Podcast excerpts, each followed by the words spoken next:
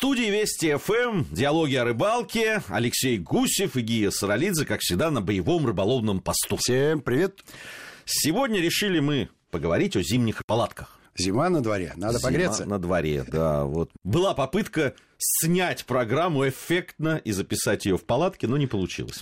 Согласен с тобой, но тема палаток была не раскрыта, значит, надо ее продолжить. Я бы назвал а, вот все эти приспособления, которыми пользуются рыболовами, все-таки убежище, зимнее убежище, потому что не, то, не палатками едиными пользуется рыболов. Конечно. Начинается это все с чего?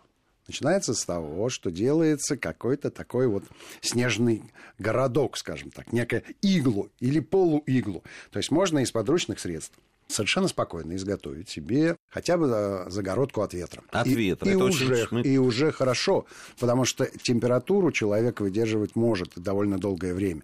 Как ты знаешь, психологи говорят, что ветер из э, всех вот таких вот постоянных погодных условий разрушает психику человека быстрее всего. Дело не только в психике, Лёш, на самом деле... Да холодно еще продувает. Это просто. продувает. продувает Недаром же, э, допустим, наши партнеры и коллеги из Соединенных Штатов Америки э, всегда всегда, когда говорят о минусовых температурах, да, вот сейчас там в Нью-Йорке были, и вообще по побережью, по восточному холодно было да. на Новый год, они, они все время делают еще ссылку на... То есть они говорят, там, минус 12, ощущается как минус 20 за счет ветра. Ветровая, так сказать, Ветер, коэффициент. еще humidity, да. то есть влажность. влажность ну, а да. для морских побережий влажность, да, играет большую роль. Для нас в Москве, мы хоть и порт пяти морей, но не настолько влажное у нас море. Это правда. Но коэффициент ветровой, он очень важен. Согласен, Особенно, когда ты согласен, на открытых больших пространствах. Да. И на серьезном удалении от берега, что не дает тебе возможности быстро преодолеть это расстояние, согреться и укрыться от ветра. Ну, палатка это следующий э, шаг, а на вершине этой пирамиды э, рыболовных убежищ стоят специальные домики, о которых мы обязательно, Да. о которых обязательно Разные мы поговорим. видели их Да. в своей рыболовной практике. Ну, э, вернемся к э, палаткам. Палатки бывают большие и маленькие. И э, мне кажется, это их основное различие. Потому что величина палатки напрямую влияет на э, комфорт, на условия, которые можно создать внутри. Чем больше палатка, тем, э, Тяжелее её тем обо- мен- менее комфортными будут условия а, в смысле индивидуальности человека. Но сам коллектив дает то самое душевное тепло, которое позволяет нивелировать остальные температурные и прочие характеристики внутри. Ну и вообще там, когда площадь, э, э, которую можно охватить с чисто рыболовной точки зрения, просверлить лунки, там, если она Абсолютно больше, верно. удобно же. Если ты можешь ходить Эти- внутри внутри палатки, палатки. ну это же прекрасно. Ну, Согласись, я, я что думаю, это что это все-таки вот такие, ну там, можно сказать, даже это иногда не палатки, а шатры целые, да, которые Абсолютно верно. ставятся. А- Абсолютно Они верно. хороши, когда большая компания Да. людей Да. собирается, когда не очень холодно, ну вот прямо не, не минус 30. Да. да? И когда люди не очень хотят ловить рыбу, а скорее пообщаться. Честное слово. Да. Это, это, это важная история, потому что кто-то едет исключительно за рыбой, а кто-то едет за удовольствием и радостью, как мы с Ты тобой. видишь, в основном. я сейчас вижу ровно такого человека перед собой, а ты перед собой. Ты смотришься в зеркало, ничего этом удивительного нет. И, э, конечно, если мы говорим вот про такие большие шатры, то наличие пола там э, вещь сложно выполнимая. Наверное, с инженерной точки зрения можно сделать такой пол, но зачем он там нужен? Непонятно. Фактически это просто шатер, который ставится на голый лед и э, закрывает тебя от ветра и немножко держит температуру. Потому что довести до серьезной температуры э, довольно тяжело по большое помещение, по объему, ну и в общем, я тебе так скажу, по материалу, из которого подобные шатры сделаны. Потому что ни о какой там э, теплоизоляции речь не идет, иначе она будет э, стоить как чугунный мост, а, и весить как половина чугунного моста, смысл э, пропадает в этом шатре. А вот с маленькими палатками ситуация э, другая. Если мы говорим про индивидуальную палатку, то, на мой взгляд, теплый пол там э, необходим. Если говорить про двух человек, да. А если больше, то уже просто технически сложно это, это сделать. Он- он будет и стоить дорого, и, и возиться с ним э, На, давай поясним, а что такое нет. пол в данном случае? Значит, пол в данном случае это не просто тряпочка, а, которая прикрывает снежок, а это пол с теплоизоляцией, с проделанными специально в нем отверстиями подлунки. То есть это пол, который реально держит температуру. Фактически его можно сделать самостоятельно из туристической пенки. Ничего в этом сложного нет. Но принес с собой вот четыре таких пенки. А дальше решаешь ты пенку. Да, можно вырезать кружочек, там, под лунку. Потом, когда порыбачил, опять этот кружочек приклеить. Так увлекательно. Либо, либо а, а, в одной пенке иметь э, несколько таких кружочков, в зависимости от того, как ты думаешь, рыба под водой расположена. С ним, что, а, такие, да, э, э, го, игрушка такая, да, где э, такие э, таблеточки белого и черного цветов. Ну вот, давай, играй в свои пятнашки. На самом деле, это одна из ключевых характеристик э, для того, чтобы создать комфортные условия. Э, просто есть люди, которые воспринимают это как максимальные по степени комфорта и удобства сооружения палатки и э, буквально фетишисты. То есть делают все для того, чтобы там было как будто ты находишься в квартире. у себя на кухне. У себя на кухне. А холодильник, вот если дверь в палатку а холодильник это все остальное. Такое тоже бывает. Ну, а дальше, безусловно, возводим стены, понимаем, из какого материала они возведены. И опять же, здесь э, все зависит от того, э, чего мы хотим. Либо мы хотим комфорта, как в городской квартире, либо мы просто минимизируем неприятные последствия не очень хороших погодных условий. Это два разных подхода. Я, если честно, против уюта, как в квартире. Ну, мне кажется, тогда проще в, в спальне все-таки просверлить дыру к соседям и уговорить их запустить туда рыбу, и уж вообще не выходить откуда. А, просто, да, рыбалки в, есть свои достоинства. Но, с другой стороны, знаешь, сколько людей, столько и мнений, пожалуйста, увлекайтесь. Какие есть требования к материалам, из которых э, делается сама палатка стен? Во-первых, он должен быть не горючим. Это вот самое первое, самое ключевое условие – Потому что, как ни крути, кроме маленькой одноместной палатки, палатки чуть большего размера все-таки требуют каких-то нагревательных приборов, а, которые чаще всего связаны с открытым огнем. Поэтому не горючий материал должен быть обязательно, он вспыхнет в течение секунды, и вы останетесь на теплом полу, холодильник придет к вам. Теперь он придет к вам. Не, ну это вообще опасно. Да. Понятно, и, что да. это не, не только потери домика, так скажем, да, но, но ну, и да. здоровье. Да. Согласен абсолютно, поэтому это важная история. Ну и, конечно, желательно, чтобы он был двуслойным потому что теплый воздух, э, соприкасаясь с э, холодной стенкой э, в виде конденсата, появляется и капает тебе за шиворот ровно в тот момент, когда тебе совсем не хотелось бы, чтобы капля оказалась за шиворотом. Вот любая, любая двух, двухслойная схема э, дает возможность от конденсата избавиться. Но есть же, в продаже есть прямо вот зимние. В продаже есть какие угодно палатки сейчас, просто какие угодно, на все вкусы. Единственное, что, ну, примеряйте на себя, потащите вы вот такую палатку, да, мы с тобой буквально на прошлой неделе смотрели на двухместную палатку. Смотрели внимательно. Внимательно смотрели. Разбирается она в течение там, 15 секунд. Но место в машине занимает ого-го и весит куда больше, чем э, общий вес пойманной в ней рыбы за несколько, за несколько выездов. Точно, абсолютно. Ну, опять же, да, это, а, это же вопрос комфорта. Если у тебя есть э, автомобиль изрядного размера, ну, почему не бросить такую палатку и не испытывать неудобства при встрече с э, холодным морозным воздухом, который норовит все время дуть в лицо, что неприятно. Согласись? А дальше надо посмотреть, что в палатке будет давать тепло, кроме твоего собственного человеческого тела. Это не шутка. Дыханием палатку небольшого размера человек э, может э, согреть примерно за полчаса. До нормальной, комфортной. Проверено. Проверено неоднократно.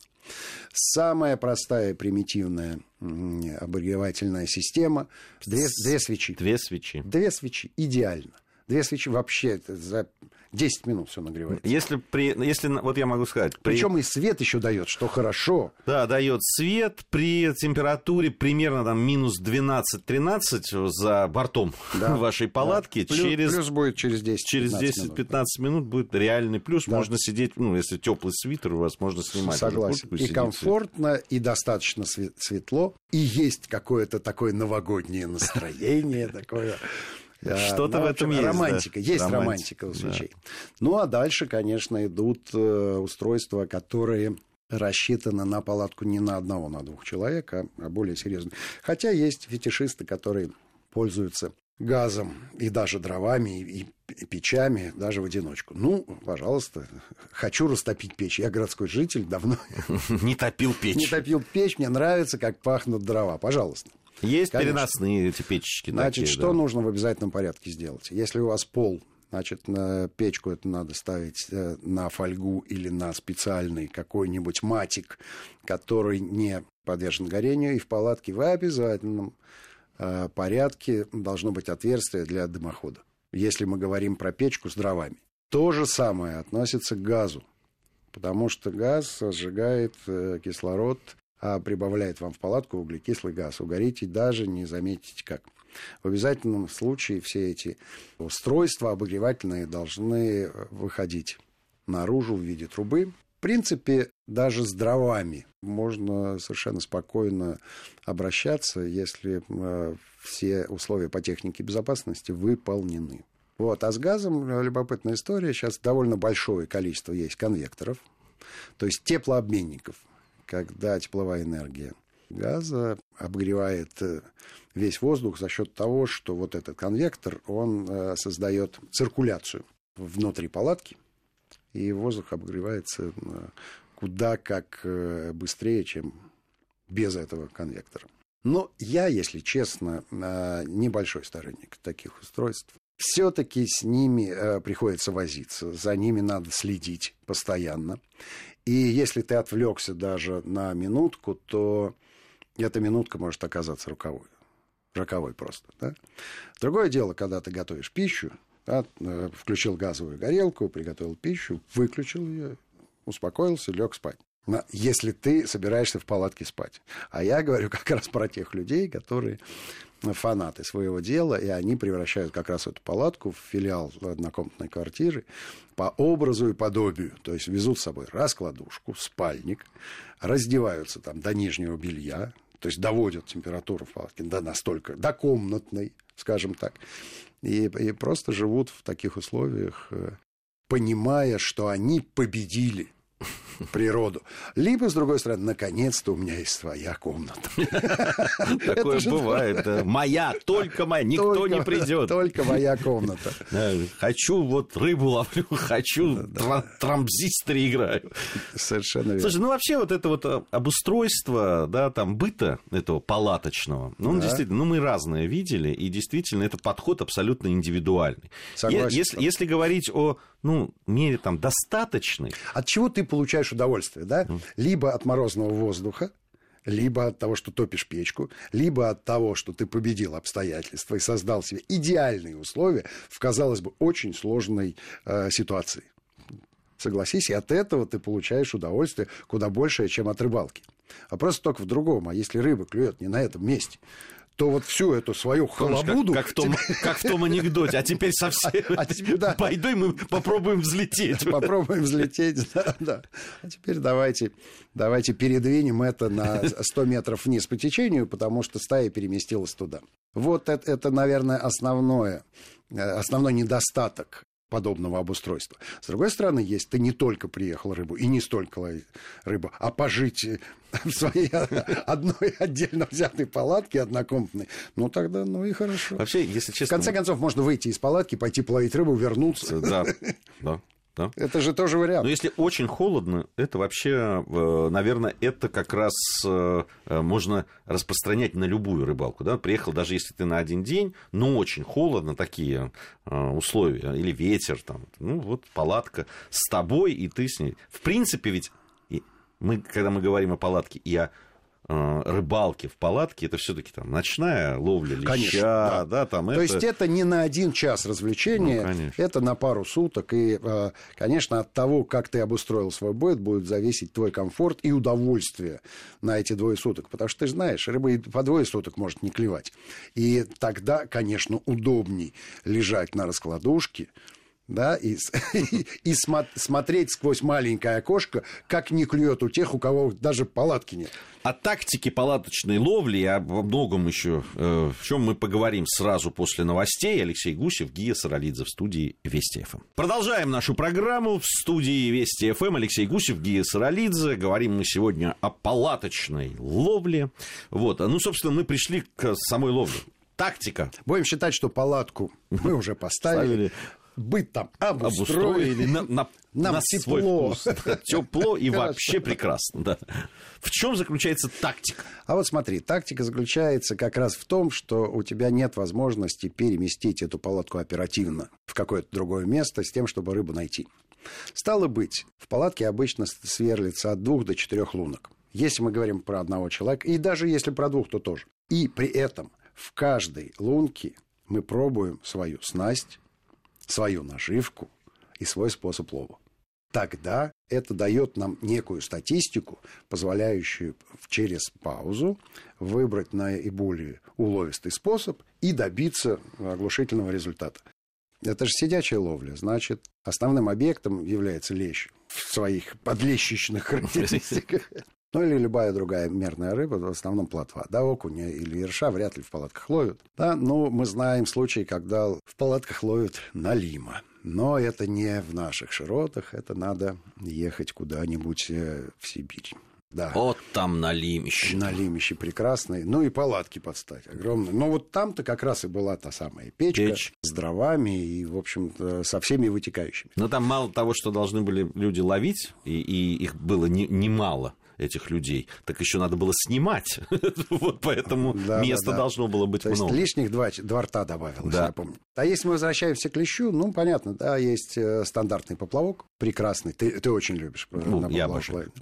Но есть мормышка, чертик и вся осталь- остальная палитра, скажем так, э, рыболовных приманок из э, разряда мормышек зимних, которые позволяют э, леща уязвить. Ну, естественно, поплавочная ставится ближе к дну, а вот мормышкой ты можешь про- просмотреть все горизонты, хотя лещ крупный редко поднимается к поверхности, в основном донный образ жизни ведет. А вот подлещик, там размером с ладошку, тот э, шустрик Да, активный, он может на любых горизонтах быть. Ну, по крайней мере, будет не скучно. Кстати, и подводные съемки тоже это демонстрируют. Лещ-то крупный в основном, он и нашему оператору подводу попадался. на- Согласен с А вот подлещиков Да, да, он да, да, снимал в разных горизонтах. Согласен с тобой абсолютно. Ну и третья лунка, как, конечно, как раз для подводной камеры. Сейчас многие рыболовы пользуются этим для того, чтобы посмотреть, как прикормка по дну распространилась. Но если повезет, то можно и рыбу увидеть.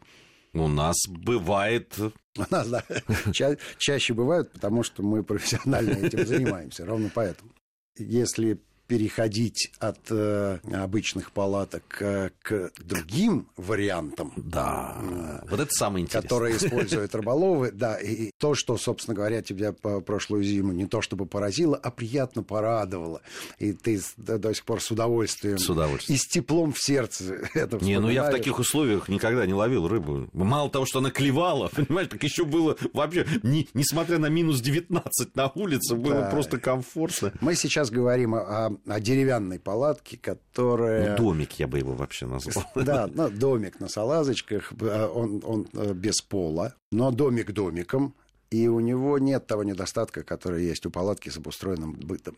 Этот домик легко перемещается по водоему в любых направлениях. Более того, даже за счет мускульной силы одного Да, он человека. очень легкий, да. Легенький, вдвоем его сдвинуть э, на этих полозьях не составляет никакого труда. Преимущество в чем? Целый день ты можешь э, искать рыбу, кормить лунки, а потом, когда стемнело, зажег там опять же свечечку, в комфортных условиях сидишь на симпатичных э, лавочках, Лавочки там, дружка напротив дружки, у тебя здесь столик, окошечко заиндевевшее, ну, в общем, красота нереальная. И когда ты понимаешь, что на этих двух лунках не клюет, да и что такого? Сдвинул. 10 минут переехал на следующее место и получаю удовольствие. Ну, Нет, это, это очень здорово. Очень здорово придумано. Сделано хорошо. Хорошо так, сделано, да. с душой, умно сделано. Да, на Волго мы получили колоссальное удовольствие. Ты заметь, что это э, некое ноу-хау, такое вот наше отечественное, оно, конечно, берет э, начало в Канаде, где давным-давно, но там, опять же, они домики обустраивают, то есть вплоть до того, что у них есть маленький каминчик и фотография любимой А у нас нет, у нас это передвижной домик, э, который дает тебе идеальные комфортные условия при ловле леща на такой значительной акватории. Потому что озеро Волго – это не простой водоем.